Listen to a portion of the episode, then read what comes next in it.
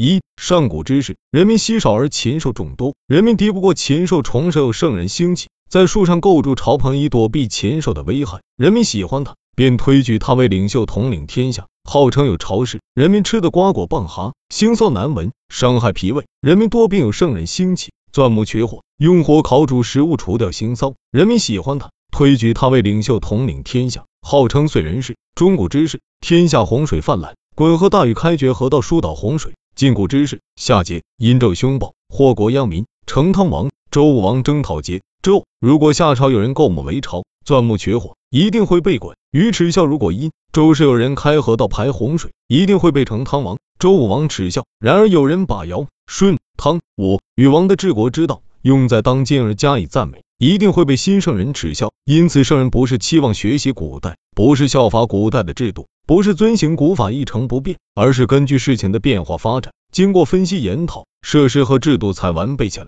宋国有一个耕田的农夫，田中有个树桩，一只兔子跑来，一头撞在树桩上，脖子折断而死。农夫放下翻土的工具，而守着树桩，希望再来兔子。兔子不能再得，而他却被宋国人耻笑。如今想要用先王的政治来治理当今世上的百姓，都是守株待兔一类的人。古时男子不耕田。草木的果实足够人吃了，妇女不纺织；禽兽的皮毛足够人穿衣了，不必用力而营养就会充足。人民稀少而财货有余，所以百姓没有纷争，因而丰厚的赏赐无处用，严厉的刑罚无处使，人民就能自治。而今一个人有五个儿子不算多，每个儿子又有五个儿子，爷爷还没死就有二十五个孙子，因而人口多而货财少，为了生存用力多而供养薄，所以人们争夺。尽管加倍赏赐，加重处罚，还是免不了作乱。要治理天下时，膳房上的草都不修剪，船子也不雕刻，吃的是粗米饭，喝的是野菜汤。冬天用小鹿皮做，夏天用粗葛布做衣。就是看守城门的小吏的吃穿，也不会低于帝王的。大禹治理天下，亲自带着敲叉，作为人民的首领，大腿上磨的没有汗毛了，小腿也不再生毛，就是奴仆也不比这更苦了。由此而言。古时一让天子之位，那是辞去看门的俸禄，而远离奴仆的劳作，所以让天子之位并不足为冠。如今的县令有那么一天死了，子孙几辈子都驾他用过的车，故人们十分看重，因此人们对于推让可以轻易辞去古时的天子，而难于辞掉当今的县令。这是由于供养厚薄不同的缘故。在山里居住的人要到河谷里去挑水，腊月祭神时相互赠水；住在低洼沼泽的百姓亏水涝，还要雇工排水。所以在饥荒的春季，有了吃的连小弟弟都不让；而丰收的秋天，关系疏远的来客也必须吃了饭再走。这不是对待骨肉不亲而喜爱过客，是由于收成多少的缘故。因此古时看清财货并非仁义，是由于财货丰盛而今争夺，并非卑鄙，而是财货不足，轻易辞去天子。并非品德高尚，而是世薄看重为官，寻找依托；并非品行低下，是因为官位权重。所以圣人治国，首先要考虑的是财货多少，然后制定权势的轻重，因而惩罚轻微不是仁慈，诛杀严厉不是暴虐，这是根据习俗而定的。所以事物都是本着事情而行的，各种条例都是适应实际情况而制定的。古时周文王处在封高之间，地方不过百里。推行的是仁义之道，以安抚西戎，于是统一天下。薛燕王地处汉水之东，地方五百里，推行仁义之道，各地献土而朝见徐王的有三十六国。楚文王怕他有害于自己，举兵攻打徐国，就把徐国灭了。所以周文王推行仁义而一统天下，徐燕王也推行仁义而灭掉了自己的国家。这是仁义适合古代而不适合当今的缘故。所以说社会变了，而治国方略也得变。当帝舜之时，有苗不服，也要举兵征讨。帝舜说：“不可，君主的德行不够而动用武力，是不道德的表现。”于是修教行德三年，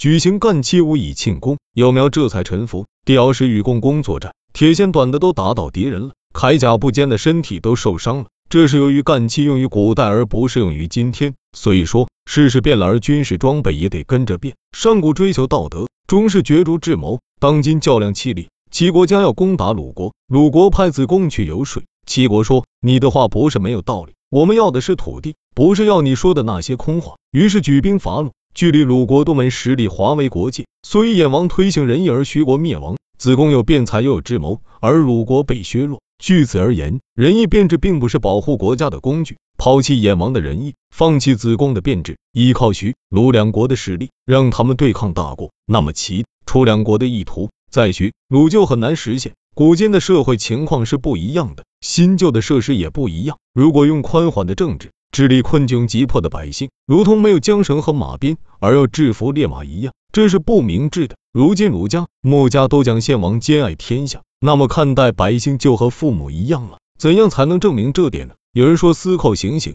君主为此而不让奏乐了。听到有人被处死的消息，君主就为之流泪，这就是所举的先王兼爱的例证。君臣的关系有如父子，国家就必然会治好。由此类推，就是没有父子关系不正常的了。个人的感情没有比父母与子女的感情更早的了。父母虽都被敬爱，而家庭未必就治理的好。君主虽厚爱百姓，怎么就能不乱呢？而先王之爱百姓，怎么也不会超过父母爱子女，子未必不乱，百姓怎么就能治理的好呢？况且依法行刑而君主为之流泪，用这种办法去表明仁义，这不是治国的好办法。流泪而不愿行刑是仁义，然而不可不行刑的是法。圣王战胜仁爱而施行法治，而不去听那哭泣，这样说明仁爱是不可以作为治国之法的。况且百姓本来就是设服于权势的，很少能以仁义为胸怀。仲尼是天下的圣人，修道讲德而游说海内，海内看重他的仁爱，赞美他的节义，而为他服役的才七十人。这就是说，以人为贵的人太少了，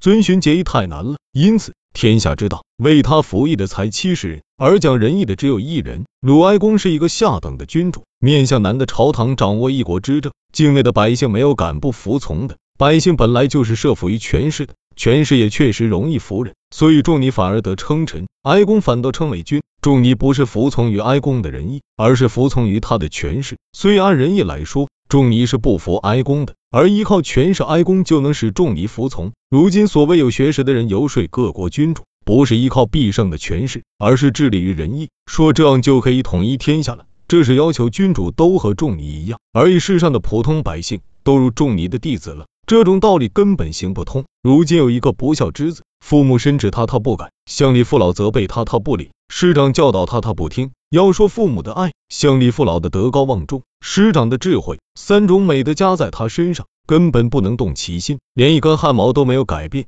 等到周礼的官吏带着刀剑来执行公法，追查坏人，然后才知道恐惧，遂改变他的陋习，改变他的劣行了。所以父母的爱是不足以教育儿子的。必定要在周衙的严刑管教之下，百姓本来就是越管越教，越严越老实的。所以说，十丈高的城墙，就是楼脊都无法翻越；那是泰斗峭了一千丈的高山，瘸腿的母羊都可以放牧；那是坡度小而平的缘故。所以明王治法严峻，刑罚严厉。为了几尺布，一般人也不会放手不要闪烁的黄金百亿；文明的道直却不去取，没有什么危险，几尺布也不放弃。要断手就是黄金百亿，也没有人去拿。所以明主不得不厉行诸法，因此奖赏一定要厚，而且坚决守信，让百姓得利；刑罚一定要重，而且不能赦免，使百姓畏惧法令，一定要统一而稳定，让百姓都明白。因此，君主的奖赏绝不改悔，行刑绝不宽赦，有美名就给予奖赏，有毁谤紧接着就受惩罚，先与不孝就都能建立尊法了。而今就不是这样，因为有功才授予爵位，却又因他求官而受轻视；因为建立耕作而给予奖赏。却又轻视他的家业，因为不愿为官而疏远了他；然而又看重他隐居的清高，因犯法而判刑，却又赞叹他的勇敢。毁誉赏罚之所行如此相矛盾，所以法律禁令都被破坏，百姓更加混乱。如今兄弟受伤害，必然帮助兄弟还击，就认为是正直；朋友受侮辱，就与朋友一起报仇，就认为这是坚贞的行为。然而却犯了君主的法令，君主尊重正直。坚贞的行为，却忘记了犯禁的罪行，所以百姓逞强斗勇，而官府禁止不了，不费力就能得到衣食，就叫能；不上战场立功而受到尊崇，就叫贤。贤与能的行为盛行了，军队就会疲弱，农田就会荒芜。人均喜爱贤能的行为，而忘记了军队疲弱、农田荒芜的祸患，于是私人的形式成立了，而公力也就灭绝了。